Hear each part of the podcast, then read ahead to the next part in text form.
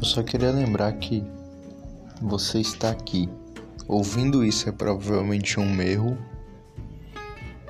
E que nada que a gente falar nesse podcast vai ser produtivo em nenhuma maneira.